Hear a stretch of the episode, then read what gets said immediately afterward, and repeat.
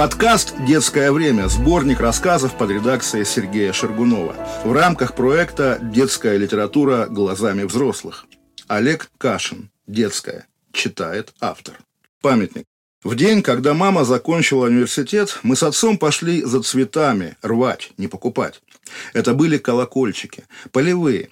То есть, я думаю, мы не совершали никакого преступления, хотя в те времена, мне кажется, из клумб срывать цветы преступлением не было, потому что это были совсем другие времена, чем теперь. Колокольчики росли в заброшенном парке, часть которого занимал школьный стадион, а от парка осталось название улицы. Она называлась Парковая аллея. И заросли каких-то давно не стриженных кустов, служившие когда-то, наверное, живой изгородью. За кустами была поляна, и на ней росли цветы. Пройти на поляну можно было через дырку в этой живой изгороди. Наверное, когда-то это и был вход в парк. Перед этой дыркой он и стоял, памятник. Хотя я до сих пор не понимаю, почему решил, что это был именно памятник. Это была большая и сильно разбитая, почти бесформенная каменная тумба, безо всяких надписей и фигур.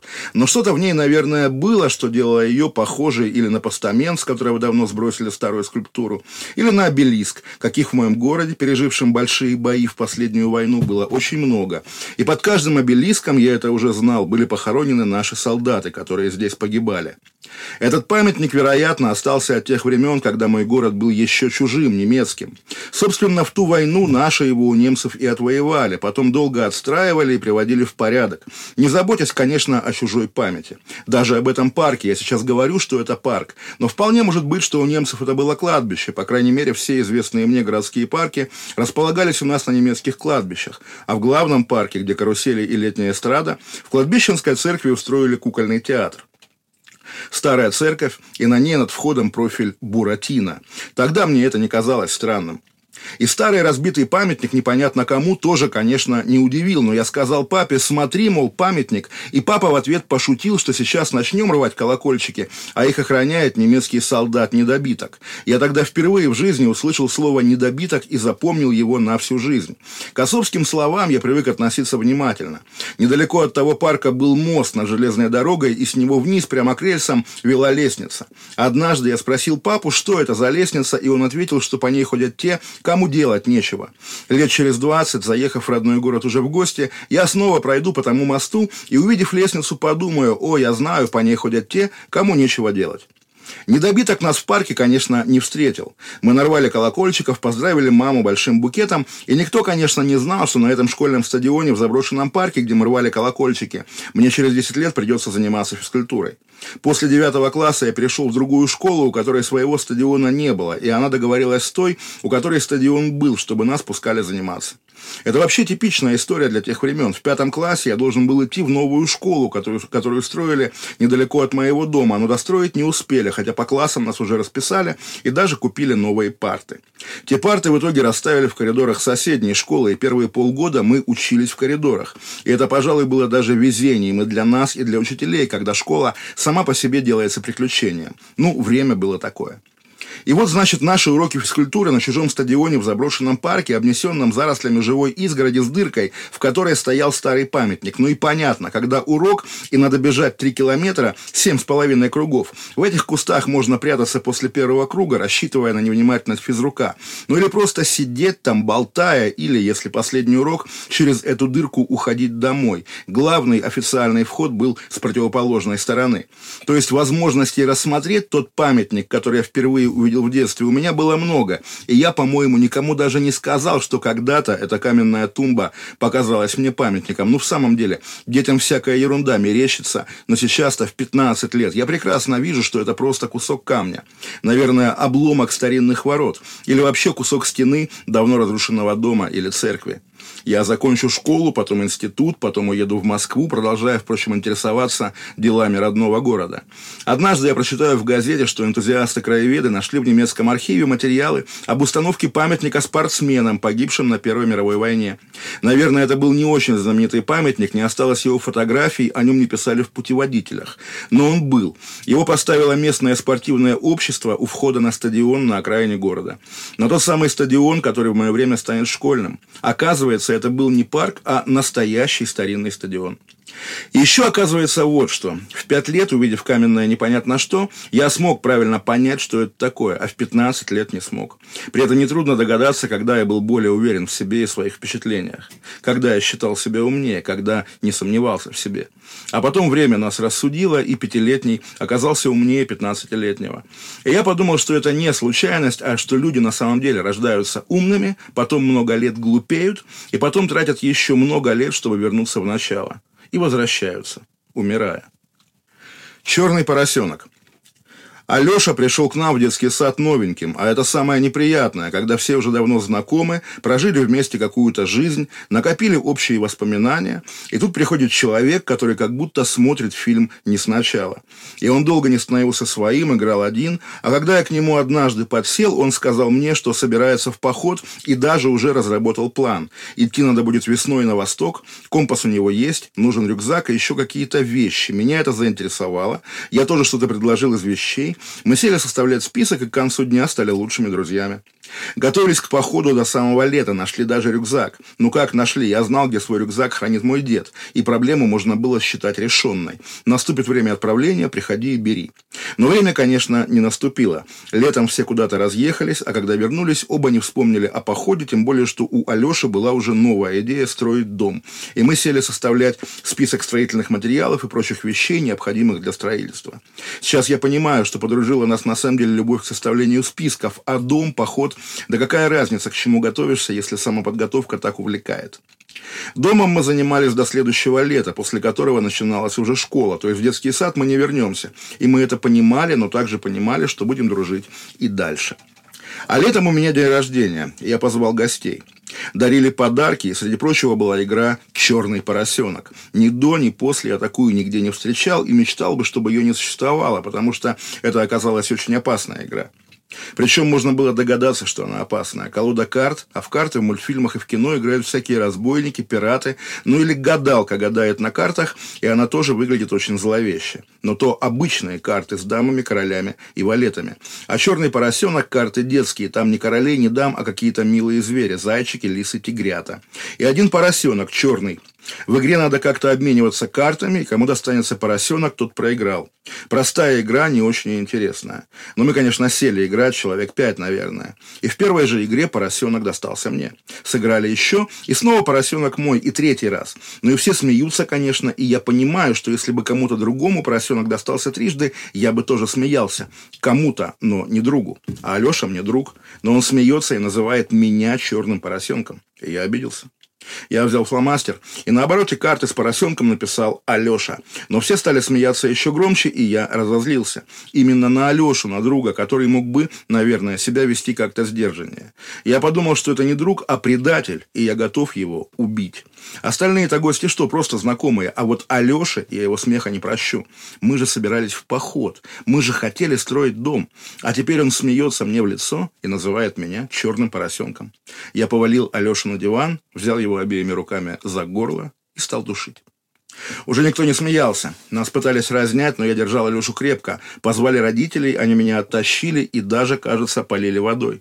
Праздник закончился сам собой, гости торопливо уходили, я старался на них не смотреть. Сейчас я понимаю, что после такого мне должен был бы ждать серьезный разговор с родителями и какое-нибудь наказание, но, наверное, в тот день все было ясно и без разговоров. Я и сам уже понимал, что никакая игра не стоит того, чтобы душить человека, которому ты проиграл. Да и с этими мыслями я его убью. Нужно быть поосторожнее, потому что, ну а вдруг бы я и в самом деле его убил? Что бы тогда было? Уже потом я узнаю, что мои родители ходили к Алёше извиняться. Меня не звали, да я и сам бы не пошел. Мне было прежде всего стыдно, а стыд, мне кажется, сильнее и убедительнее вины. И, может быть, я до сих пор не понимаю, насколько я виноват перед Алешей.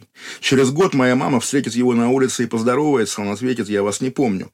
Сам я его с тех пор не видел ни разу, хотя мы жили недалеко друг от друга, и это странно. Может быть, мы на самом деле где-то сталкивались, но не замечали друг друга.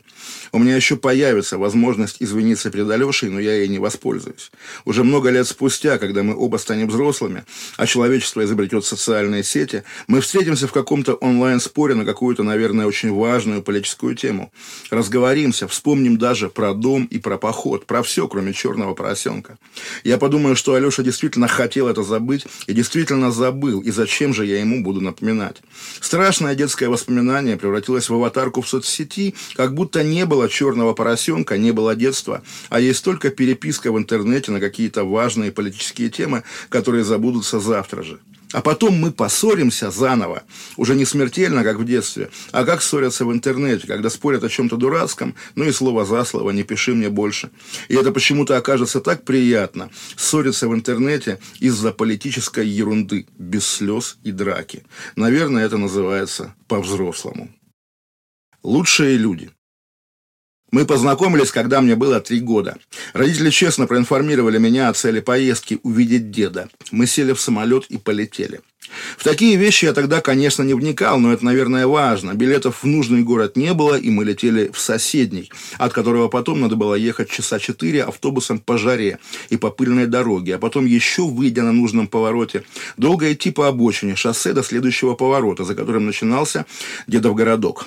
То есть дорога действительно была долгая и изматывающая. И спустя почти 40 лет, вспоминая ее, я так же, как и тогда, считаю, что я большой молодец, что выдержал эту дорогу, не сильно и капризничая. А когда мы добрались, и дед выглянул в окно, я счел цель поездки достигнутой. Мы увидели деда, можно и домой. И очень удивился, когда понял, что знакомство только начинается. В те времена было принято говорить, что детей сильнее любят бабушки и дедушки. Родители слишком заняты своими делами, и бабушки и дедушки, когда они были мамами и папами, тоже в свое время были слишком заняты. Поэтому их двойная любовь достается нам, а такая же любовь наших родителей достанется нашим детям. Сейчас я понимаю, что это ерунда, но тогда действительно было принято так считать, и моя бабушка следовала принятому порядку. Вела себя со мной, как если бы я был главным человеком в ее жизни. И даже вот это «увидели деда, пора и домой» очень ее умиляло, хотя на такое такое можно и обидеться. А дед вел себя со мной никак. И это можно назвать равнодушием, но можно и загадочностью. Я выбрал загадочность, и сейчас понимаю, что был прав. Тем более дед в самом деле был загадочный человек. И я не буду сейчас выдумывать, что сильнее всего меня заинтересовало, что у него нет левой руки, и что я бросился расспрашивать его про войну. Руку он потерял даже не на безымянной высоте, а в самом Сталинграде. А он в ответ рассказывал мне о боях пожарищах и друзьях-товарищах. Нет, человек без руки вообще не показался мне чем-то удивительным. Я в своей трехлетней жизни встречал не так много людей и, в принципе, допускал, что люди могут быть разными даже, даже до такой степени. А что меня заинтересовало, что он постоянно читал. Даже через минуту после знакомства, убедившись, что внук существует и ничего, в общем, от него не хочет, он вернулся к недочитанной книге. Потом мы еще, конечно, много раз увидимся, будем друг у друга гостить, я буду взрослеть, но не читающим я его не помню. Книга в руках и книги на полках, много книг. И тут есть хитрость, которую я пойму уже взрослым. В руках и на полках книги были разные. В руках обычные книги, те, которые через несколько лет заинтересуют и меня.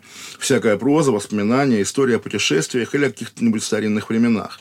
На полках то, что я не осилю даже сейчас, хотя пару раз я купился на обложке с птицами или животными, рассчитывая обнаружить под обложкой что-нибудь увлекательное, вроде «Приходит как-то птичка к зайчику».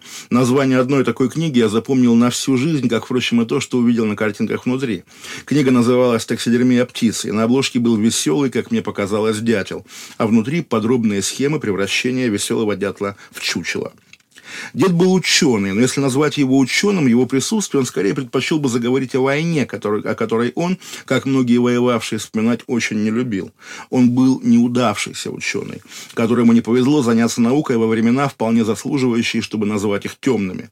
О средневековых алхимиках, которые пытались получить золото из всякого хлама, я узнаю сильно позже, и истории про философский камень меня не удивят. К тому времени я уже буду знать от деда про тех ученых, у которых учился он, и которые рассказывали ему, что если, например, синицу кормить теми мохнатыми гусеницами, которыми питается кукушка, то синица рано или поздно превратится в кукушку.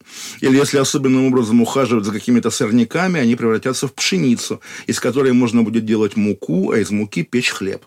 Прошедший эту алхимическую подготовку, мой дед поехал на юг и занялся, как тогда считалось, очень перспективным занятием – готовить из нефти еду для животных и птиц, чтобы они росли быстрее, чем те, которые питаются обычным кормом. Он кормил свиней этой нефтью, свиньи удивленно умирали, а он думал, что, наверное, неправильно готовить нефть и старался готовить ее еще лучше. Это продолжалось до тех пор, пока темные времена не стали чуть более светлыми, и настоящие ученые сумели победить алхимиков и вернулись к той науке, которую запрещали в темные времена.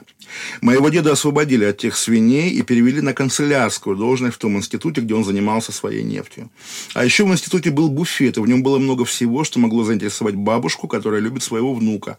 Она мне там покупала всякие пирожные, я с удовольствием ел. И однажды, наверное, в следующий приезд пошел в буфет с ней. Я уже умел читать, и мое внимание привлекла надпись «Лучшие люди» на большой доске у входа в институт. Под надписью были наклеены фотографии разных людей. Я даже узнал каких-то соседей и знакомых. Городок был маленький, все всех знали. Я подумал, что среди лучших людей должен быть и мой дед, про которого я уже понял, что он хороший. Но деда на доске, конечно, не было. И мне стало очень обидно, а я заплакал. Сказал, что принесу из дома фотографию деда, повешу ее на этой доске, а на случай, если кто-то захочет ее убрать, я останусь здесь на ночь ее сторожить. Говорю, а сам плачу. Моя хитрая бабушка быстро нашлась с решением, как меня успокоить, сказала, что портреты самых лучших висят внутри института. Провела меня в здание. Я действительно увидел портрет деда на более скромной, но, с другой стороны, зато внутри, то есть ни дождя, ни лишнего солнца доске. Хитрости разгадают только через несколько лет. Да, конечно, на самом деле это была доска с портретами тех, кто воевал. Но это я пойму потом, а тогда меня портрет деда на доске самых лучших людей успокоил. Ну и пирожных мы, конечно, купили. А чего я не знал? На следующий день моя бабушка пошла к директору института и сказала, что это вообще-то не дело выделять пусть даже и заслуженных работников надписью «лучшие люди». Это что же, остальные худшие, что ли? Дети плачут от такой несправедливости. И надо сказать, что времена уже были не темные, не светлые, а удивительные. Директор услышал, что дети плачут, пригласил мастера. Тот сбил с доски надпись «Лучшие люди» и приделал новую, просто доска почета. Я замечу эту перемену, конечно, и бабушка скажет, что вот теперь все по справедливости. Но о том, что доску переделали из-за меня, я узнаю много лет спустя от директора института. Пройдет еще сколько-то лет. Мой дед уже очень старый старик, приедет ко мне в гости, я поведу его в музей моего города. В самом деле, а куда еще водить гостей? В музее в зале о войне целая стена была оформлена в виде военной карты. И карта была не просто нарисована, а на деревянную поверхность художники приклеили металлические стрелки направления ударов и отступлений, названия городов, пластмассовые моря и реки. И по пластмассовой Волге, конечно, оказалось очень просто найти Сталинград. И под названием города были приклеены таблички с номерами и именами соединений, оборонявших оборонявших город. Дед стал искать свою дивизию, искал долго, медленно, но я уже пробежал глазами все соседние таблички и видел, что с дивизией с таким номером на карте нет. Сказал деду, нет тут твоей дивизии. Он не поверил, позвал пожилую смотрительницу, сидевшую у дверей. Так и так, вот я тут воевал, дивизия такая-то, и не могу найти ее на карте, как же быть? Женщина посмотрела на него и, даже не задумываясь, ответила, а табличка отклеилась, мы обязательно починим, мастер уже работает.